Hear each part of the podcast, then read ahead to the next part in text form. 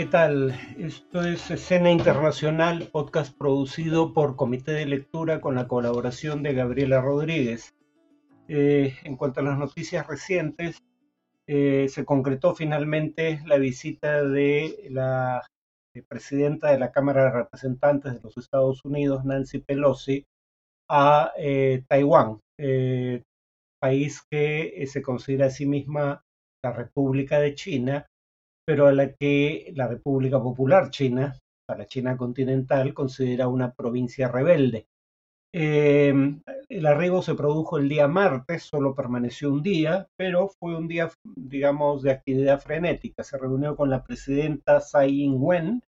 eh, con la que dejó en claro el compromiso de Estados Unidos con la seguridad de Taiwán, compromiso que no está tan claro en realidad en los documentos eh, relevantes, eh, y no en vano se le llama la estrategia norteamericana hacia Taiwán ambigüedad estratégica. Eh, en el Parlamento dijo que Estados Unidos tenía la determinación de preservar la democracia aquí en Taiwán y alrededor del mundo, que este compromiso permanecía inalterable y se reunió también con activistas eh, de defensa de derechos humanos, no solo en Taiwán, sino en la China continental, que obviamente están en el exilio y en la oposición al régimen comunista de Beijing. Eh, la hostilidad china, que ya había sido manifiesta a través de declaraciones, eh, porque se consideraba que esta visita era una transgresión del principio de una sola China, que en la interpretación que de ese principio hace la República Popular, implica que esa es la única China que existe, eh, Estados Unidos tiene nuevamente una actitud ambigua frente al principio, aunque lo acepta eh, como norma. Digo, aparte de esta condena en eh, declaraciones públicas por la violación del principio de una sola China, se realizaron como en ocasiones anteriores, esta no es la primera crisis en el estrecho de Taiwán, maniobras militares por parte de China en dicho estrecho, también conocido como estrecho de Formosa, eh, algunas de ellas a menos de 12 millas náuticas de eh, las costas de Taiwán, según el Ministerio de Defensa de ese país. Es decir, eh, dentro de lo que bajo derecho internacional, suponiendo que Taiwán fuese reconocido como Estado, cosa que no hace ni la ONU ni la mayoría de estados del planeta, pero en la eventualidad que se le considerase como tal, eso sería aguas territoriales taiwanesas.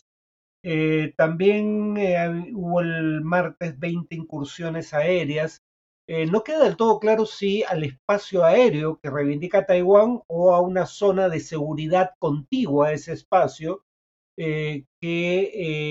ha establecido Taiwán, que China ignora sistemáticamente desde hace por lo menos un par de años. Em, en Kosovo, de otro lado, el gobierno de ese país eh, volvió a prohibir documentos y placas de automóviles serbios dentro del territorio, exigiendo que adopten eh, los conductores documentos de identidad y placas o licencias eh, o matrículas, según se le llame en distintos lugares, emitidas por las autoridades kosovares. Claro, el tema de fondo aquí es que la independencia de Kosovo en 2008 fue una declaración unilateral que eh, Serbia, país al que pertenecía, eh, no reconoció eh, y que se produjo en buena medida debido a la intervención militar de la OTAN en, en, el conflicto que tenía lugar en ese país en 1999 hubo una separación de facto a partir del 99 y 2008 se produjo la eh, declaración formal de independencia. Eso es el trasfondo que eh, subyace a eh, estas diferencias que parecerían por un tema menor. Y claro, cualquier cosa que implique establecer la autoridad del gobierno de Kosovo sobre el conjunto del territorio en detrimento de los derechos de Serbia y de la población serbo-kosovar es interpretado como un intento de reafirmar esa independencia que eh, Serbia eh, desconoce. Por ende, la población serbo-kosovar, eh, digamos, obstruyó con camiones y maquinaria pesada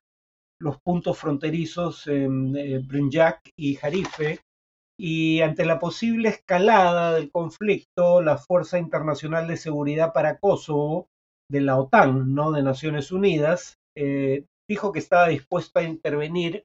en caso de que la estabilidad del territorio se viera comprometida. Entonces, el tema es que eh, de no mediar la presencia de fuerzas de la OTAN, además de la intervención original de 1999, probablemente Kosovo habría dejado ya de ser un Estado independiente eh, y habría sido reintegrado a Serbia manu militari. O sea, la fuerza de interposición de la OTAN es lo que mantiene o preserva en buena medida la independencia de Kosovo. Eh, luego de consultas con Estados Unidos y la Unión Europea, que están a cargo de la fuerza de la OTAN en ese país, Pristina, es decir, la capital de Kosovo, donde sede del gobierno, condicionó la extensión del periodo de vigencia de eh, licencias y documentos eh, serbios del primero de agosto al primero de septiembre, siempre y cuando se desbloquearan los accesos a los puntos fronterizos. Como ello no ocurrió eh, y como continuaron poniendo los cortes de caminos, digamos, las autoridades kosovares han,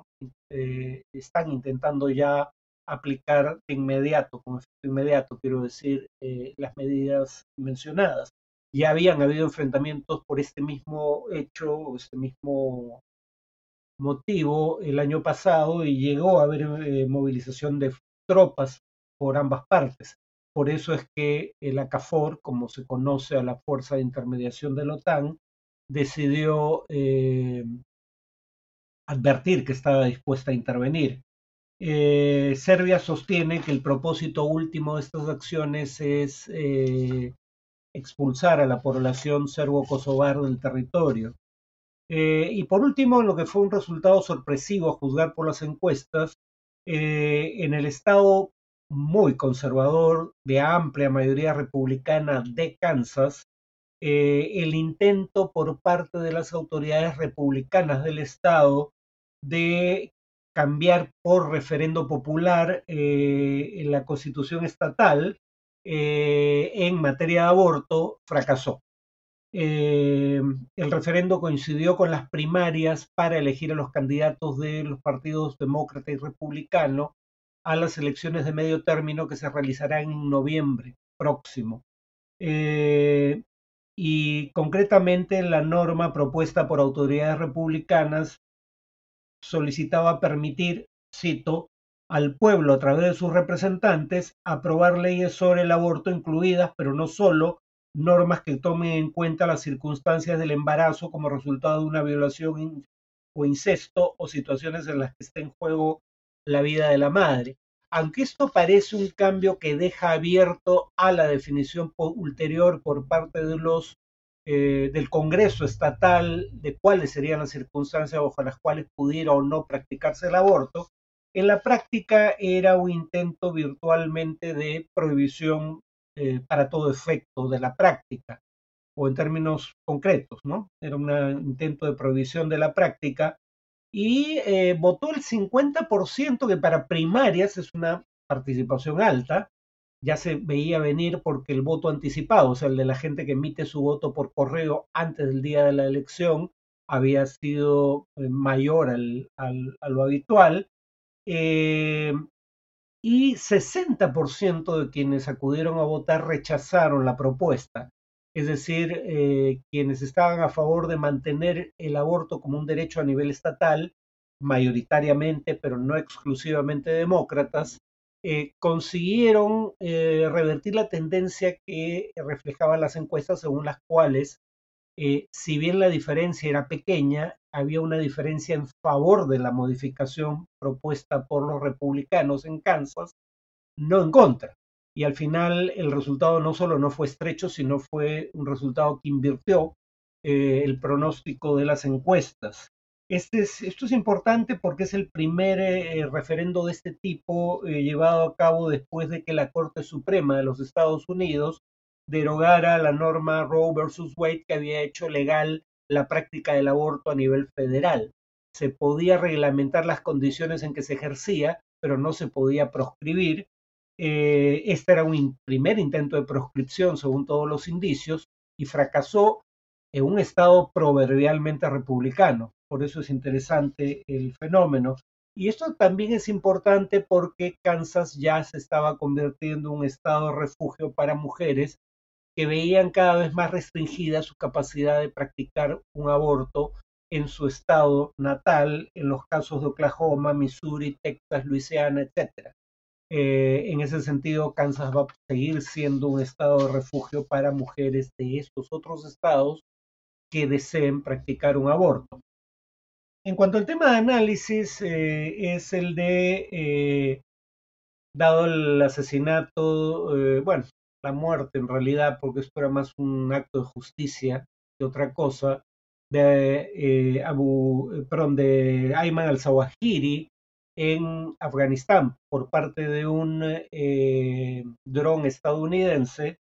eh, pues quería aprovechar la ocasión para hablar un poco de la diferencia entre Al Qaeda y el autodenominado Estado Islámico. Lo primero que habría que recordar es que Al Qaeda fue eh, la organización que llevó a cabo los atentados terroristas del 11 de septiembre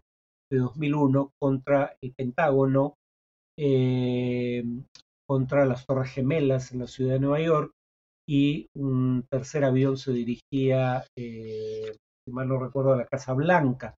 pero no logró impactar el blanco propuesto. Eh, y Ayman al-Zawahiri era considerado el autor intelectual de estos atentados, más que el propio Osama bin Laden, pero ambos fueron fundadores de Al-Qaeda eh, y luego, eh, tras la muerte de bin Laden, también por acción, en ese caso, de un comando estadounidense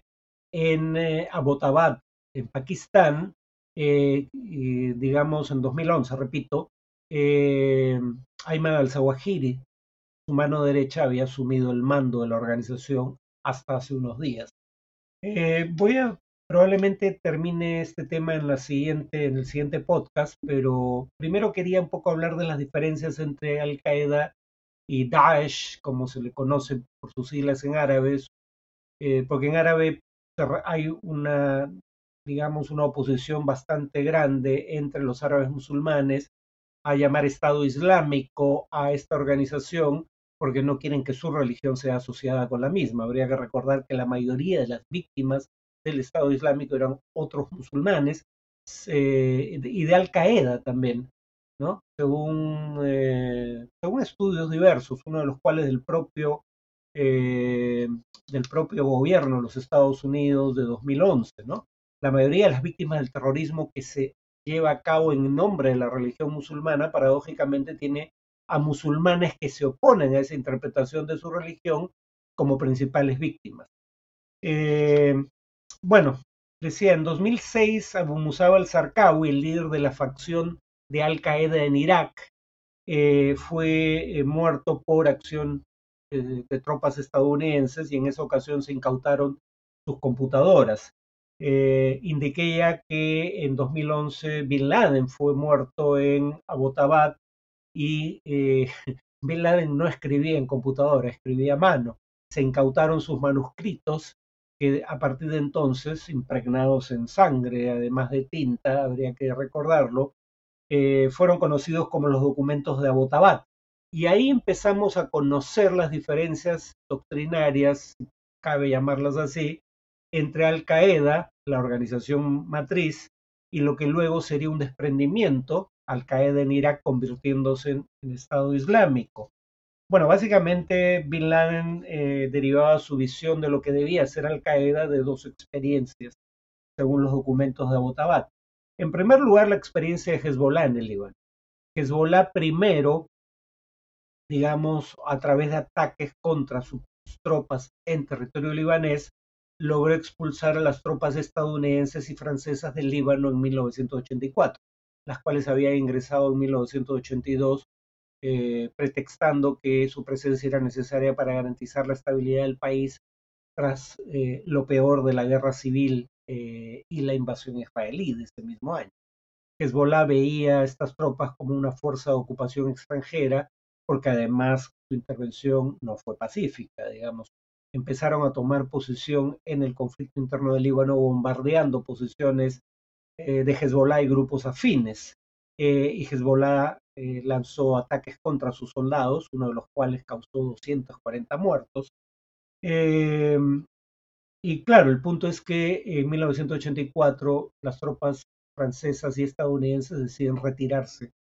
de, del Líbano, pero recordemos que ya había en el sur de ese país desde 1982 una presencia regular de tropas de ocupación israelíes.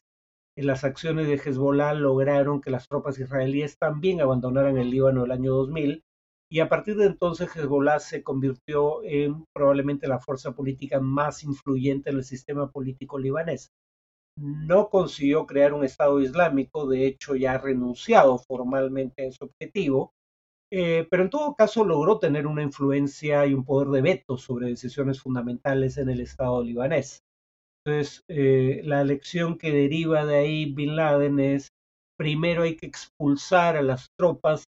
de eh, judíos y cruzados, como los llama él, judíos por referencia a la religión mayoritaria del Estado de Israel, eh, que además se define como Estado-nación del pueblo judío, no del conjunto de sus ciudadanos, y eh, también llama cruzados a las tropas occidentales, porque según él este es un nuevo intento de los cruzados cristianos de conquistar Tierra Santa eh, y que por ende la, referencia a las cruzadas es que esos fueron intentos similares pero fallidos como en teoría terminaría siendo este último. Obviamente la participación de Estados Unidos y sus aliados en conflictos en Oriente Medio no derivan de la afiliación religiosa de la mayoría de la población en esos países. De hecho, algunos países europeos tienen una mayoría de agnósticos, eh, ateos o deístas, por último, eh, pero no son países, eh, salvo Estados Unidos, que sí tiene, digamos, para un país desarrollado, tiene un alto grado de religiosidad entre la media de su población, algunos países de la OTAN ni siquiera tienen ya una mayoría de la población que practique regularmente una religión. Sin embargo, para Al Qaeda todavía son percibidos como, eh, digamos, sucedáneos de los cruzados medievales. Eh, entonces, de la experiencia libanesa comprendía que Bin Laden, repito, había primero que expulsar a los enemigos de la OTAN y luego derrocar a los regímenes de la región. Y eso también lo derivaba de la experiencia de Al Qaeda en Irak, que en 2008 intentó crear un Estado Islámico y fracasó. Entonces, Bin Laden, en los documentos de Abbottabad dados a conocer por el gobierno de los Estados Unidos, decía, debemos enfatizar la importancia de elegir el momento oportuno para eh, establecer el Estado Islámico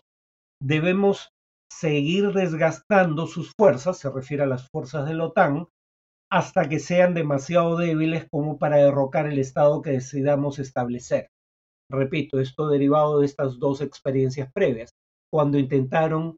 cuando la rama eh, iraquí de Al Qaeda intenta crear un Estado islámico, habiendo presencia militar estadounidense y de otros países de la OTAN en ese país,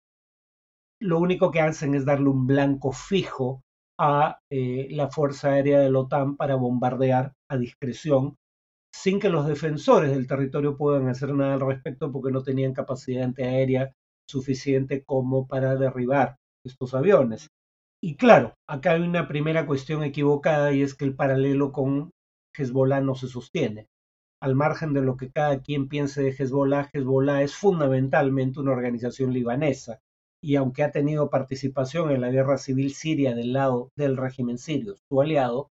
eh, su estrategia fundamentalmente se, eh, digamos, restringe al Líbano, es un movimiento nacional libanés. En otras palabras, cuando los estadounidenses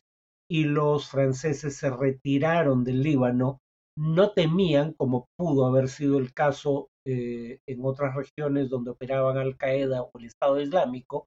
no temían que Hezbollah fuera tras ellos a intentar atacarlos en su lugar de origen, en París o en, Washington, ¿no? Eso sí se temía, porque ha ocurrido, tanto de Al Qaeda como del Estado Islámico. Lo mismo podría decirse, dicho sea de paso, de eh, movimiento talibán,